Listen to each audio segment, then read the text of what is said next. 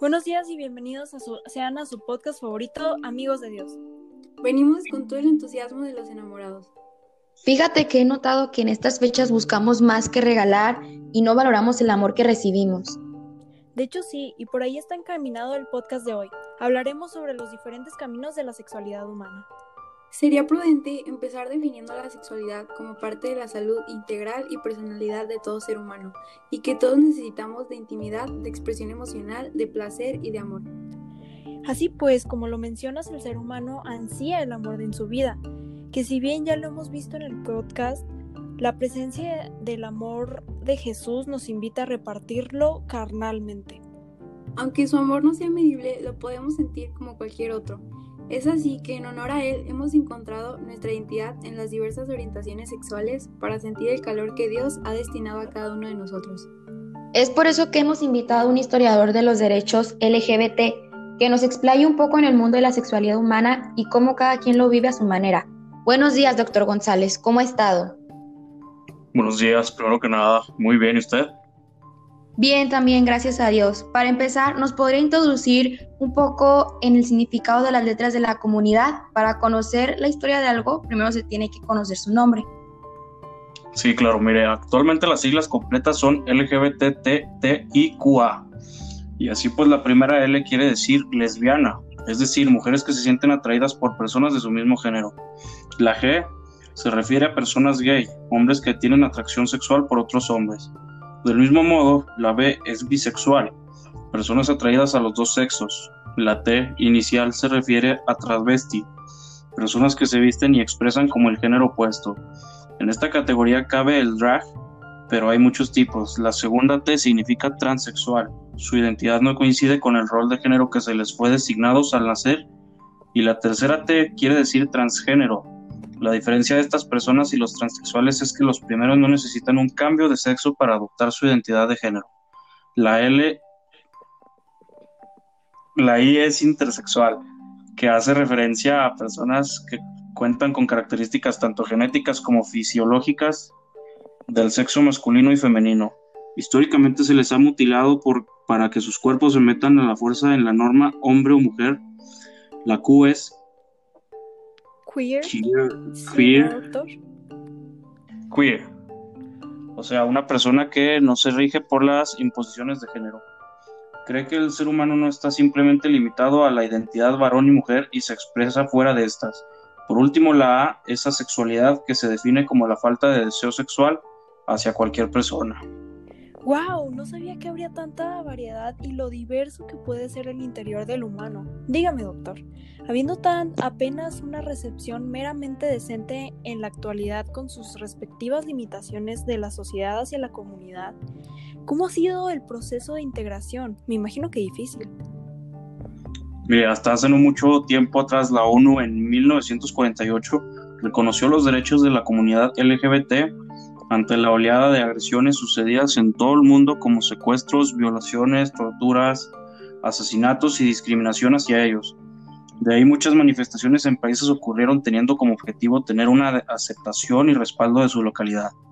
En el caso de México en 2011, con el artículo primero, párrafo 5 de la Constitución, se incluyó la no discriminación por preferencias sexuales, marcando un antes y después de la igualdad legal de la comunidad. Yo creo que es algo de lo que deberíamos estar avergonzados, de los tantos años que México ha estado en pie, que desde la independización han ocurrido este tipo de atentados contra la libertad ajena y apenas ahora recapacitamos.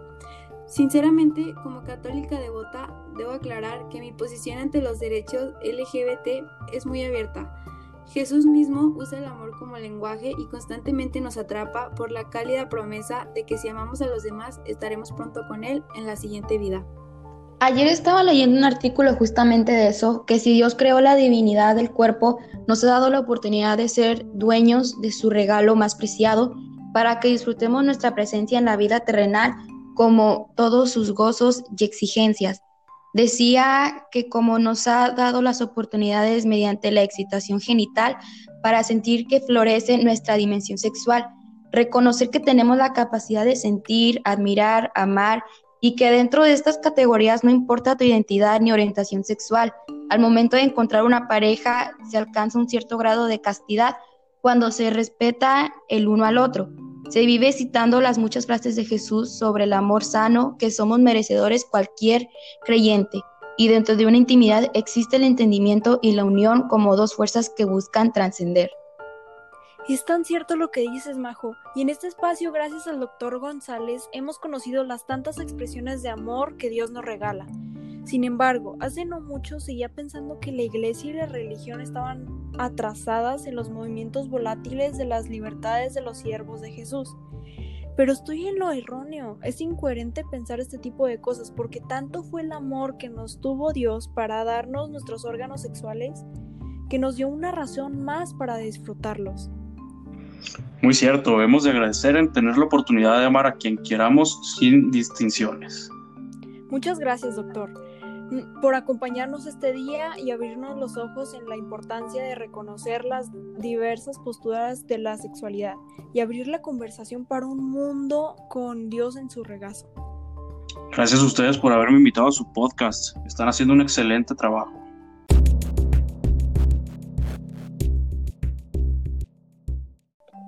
A continuación, dando un pequeño giro a la conversación, a medida que estamos formando, descubriendo las maravillas que ha creado Dios, sin quitar el dedo del renglón y reformular los roles que se ha tenido con los años, que buscan encarcelar la expresión sexual y espiritual de las personas, hablaremos sobre el hombre y la mujer, recordando siempre que ante los ojos de Dios somos perfectos. Como bien lo dices, Majo, a lo largo de la historia de generación a generación se nos ha transmitido la idea y ciertos prejuicios tanto a hombre como a mujer. Tienes razón, siempre se ha dicho que el hombre tiene que ser grande, fuerte, agresivo y trabajador, y que la mujer es bella, sensible y débil. Y yo creo que hay ciertas creencias y formas de pensar que limitan nuestra capacidad de ver más allá y comprender los gustos y personalidades de los demás.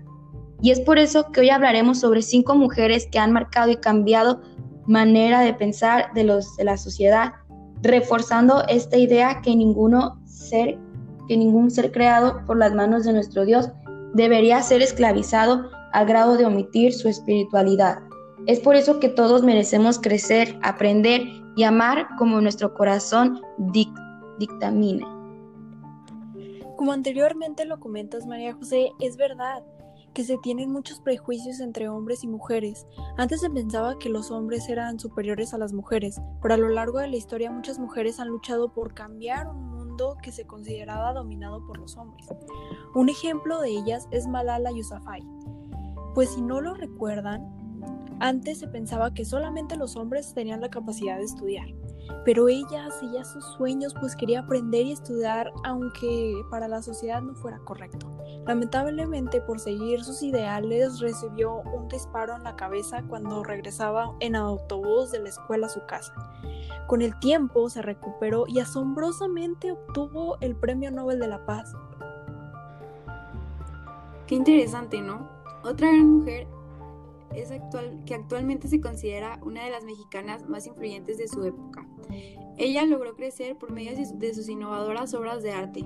Frida Kahlo. Frida Kahlo siempre buscó hacer las cosas de una manera diferente a como en ese entonces pensaba la sociedad, y así fue como rompió muchos prejuicios y estereotipos. Una mujer que ha dejado su huella en la historia es Valentina Tereshkova, pues fue la, primera mujer en viajar al espacio a bordo del Vostok 6 en 1963. Ella buscaba comprobar que las mujeres para ir al espacio también tenían la misma resistencia física y mental que los hombres. Después de los tres días en el espacio se concluyó, que su teoría era afirmativa. Coco Chanel fue otra mujer que cambió los estereotipos en la manera de vestir de hombre y mujer, pues fue durante la Segunda Guerra Mundial cuando dejó de lado los vestidos femeninos y modificó prendas consideradas tradicionalmente masculinas, con un estilo sencillo y cómodo. Se considera una de las mujeres más influyentes del siglo XX. Por último tenemos a Gertrude Elion, quien obtuvo el Premio Nobel de Medicina por pues sus medicamentos hicieron posible el trasplante de órganos, sus píldoras transformaron la leucemia, que era fatal, a una enfermedad a la que sobreviven hoy el 8% de sus víctimas. Existen ciertas creencias y formas de pensar que limitan la libertad y los derechos de las personas. Estas fueron creadas por nuestros antepasados. Por ejemplo, una mujer trabajadora y un hombre sensible. Debemos entender que no hay características que no pueda tener el otro, que podemos hacer cambiar la manera de pensar de los otros para tener una mentalidad abierta y entender que tanto hombres como mujeres, por muy diferentes que seamos, también, también nos complementamos. Este es el fin de nuestro podcast de hoy. Espero que lo hayan disfrutado y tengan buen día.